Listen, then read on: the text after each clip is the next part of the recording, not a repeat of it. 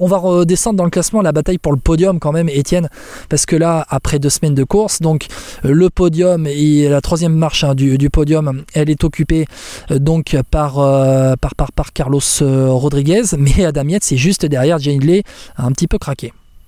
Jane Lee, bah, comme, comme, on a dit, malheureusement, je pense qu'il se ressent un peu de sa chute d'il y a deux jours. Et on sait que quand on est diminué, déjà que sur le Tour de France, quand on est à 100%, c'est dur. Quand on n'est pas à 100%, c'est encore plus dur. Tu, tu penses que aujourd'hui, euh, qui, qui, est en meilleure position moi, moi, pour moi, c'est Adam Yates qui va terminer sur le podium à Paris. Je, je sens dans la dynamique qu'Adam Yates va accompagner très loin Pogacar, que Rodriguez va tenter de, de rester hein, euh, au contact, mais on a vu notamment dans l'ascension de Saint-Gervais-Mont-Blanc qu'Adam Yates, eh ben, il est très en forme, même si tu sens que peut-être il peut craquer en troisième semaine, mais mais, mais, mais, il est là, il est là pour accompagner euh, et il est en mission à Damietz. Il a été recruté pour ça. Bah, disons que si euh, s'il survit à l'étape de la Loze et qu'il est troisième, je pense que c'est pas Mark qui va prendre un éclat, parce que c'est une étape qui lui conviendra bien mieux que la haute montagne, où il était censé être un peu plus faible que d'autres. Donc euh, tout se jouera pour lui mercredi. Exactement. Tout je pense que pour la UAE, il y a d'autres objectifs qui sont plus prioritaires. Bien évidemment. Après, on verra bien dès le contre-la-montre, parce que si Carlos Rodriguez dans le contre-la-montre, il prend un éclat, qu'Adam Yates est pas mal, ça peut aussi, euh, ça peut aussi changer pas mal de choses. Je regarde ce qu'avait fait Carlos Rodriguez sur le contre-la-montre l'an dernier de la Vuelta, où il termine 7 Il terminait 4 de ce contre-la-montre, qui était en milieu de Vuelta, vers Alicante. Euh, exactement, où il termine à 1,22 de Remco Evenepoel sur 31 km km. Il terminait, euh, il terminait à 22 secondes de Rémi Cavagna, par exemple. Très costaud.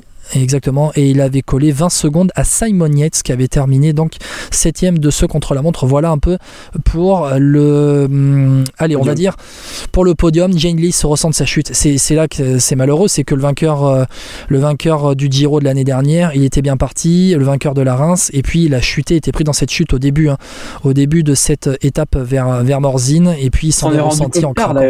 On l'a vu que quand on a eu un gros plan sur lui dans le dans Jouplan quand il était lâché ou juste avant qu'il se lâcher, c'est là qu'on a compris qu'il était... Et puis il était bien tombé, parce que quand tu vois comment son maillot, il est râpé, euh, il a dû bien tomber même si plutôt Labora avait annoncé sur ses réseaux sociaux qu'il avait été pris dans la chute, mais visuellement, on avait vu que le cuissard déchiré et le maillot déchiré exactement que, que dans Jouplan. On redescend un peu dans le classement parce qu'on a une bataille des, lieutenants quand même.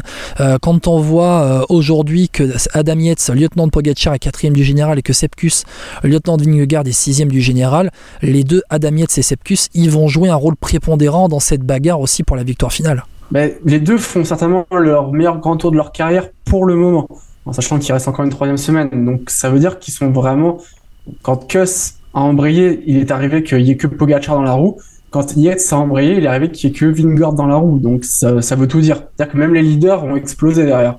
Donc ça veut vraiment tout dire. Ouais, ouais, et on sent vraiment que les deux, quand ils embrayent, alors aujourd'hui, c'est plus Sepkus qui craque en premier par rapport à Adam ça se voit au classement général, où euh, est à 5,40 de Vingegaard et Kus est à 9,16, euh, mais c'est vrai qu'on on sent que Sepkus a aussi la bonne jambe, et qu'au final, Vingegaard, tant qu'il est maillot jaune, et que Adam Yates emmène Tadej Pogacar, Bon, pour l'instant, ça a marché. On va voir si ça va marcher pour euh, la suite. On redescend encore un peu, un peu plus bas dans le classement. On voit euh, Pelo Bilbao et Simon Yates qui sont 7 euh, et 8e à 10, 11 et 10, 48. Les deux, allez, on va dire, c'est une hiérarchie qui, qui se dessine. C'est un, les deux devraient se bagarrer pour la 7e, 8e place. Sepkus, il semble bien en forme aussi pour, le, pour la 6e place. Hein. on, a, on, a, on a plusieurs bagarres. La première, la deuxième place, Vingegaard pour Gatchar. La troisième place, Rodriguez, Adam Yates, Jane Lee. 6-7, Kus, on va dire pour la sixième place, Cus euh, Bilbao, Simon Yates. Et puis après, on va dire pour l'entrée dans le top 10, de la 9e à la 12e, entre Godu, Martin, Gall et Pitcock, euh, c'est très serré.